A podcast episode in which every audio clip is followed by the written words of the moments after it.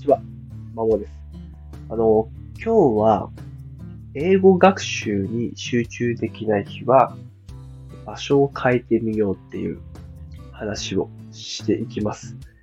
今日日曜の夜っていうことで、もう、お眠の時間です。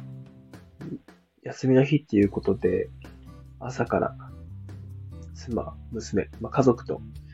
遊んで、昼頃は、昼頃帰ってきて、その後、ちょっと英語の勉強をして、また夕方前に家に戻ってきて、そこから娘と遊んで夕飯食べて、また娘と遊んで、ようやく今に至ります。はい。で、今日思ったこと一つだけもう本当に手短に話させていただくと、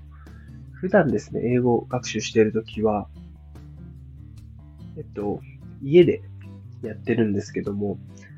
あの、今日はですね、昼頃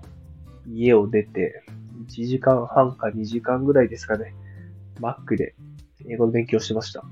あの、いつも以上になんか不思議と集中できて、充実した時間を送れたなっていうふうに思いました。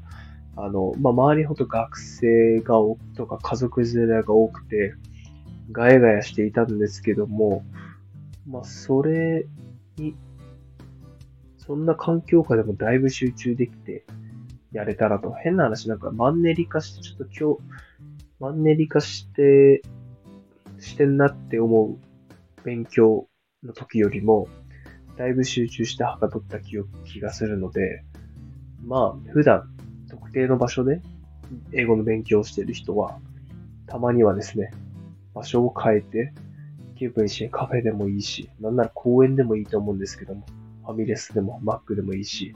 ちょっとやってみたらいいんじゃないかなと思ったので、収録させていただきました。以上です。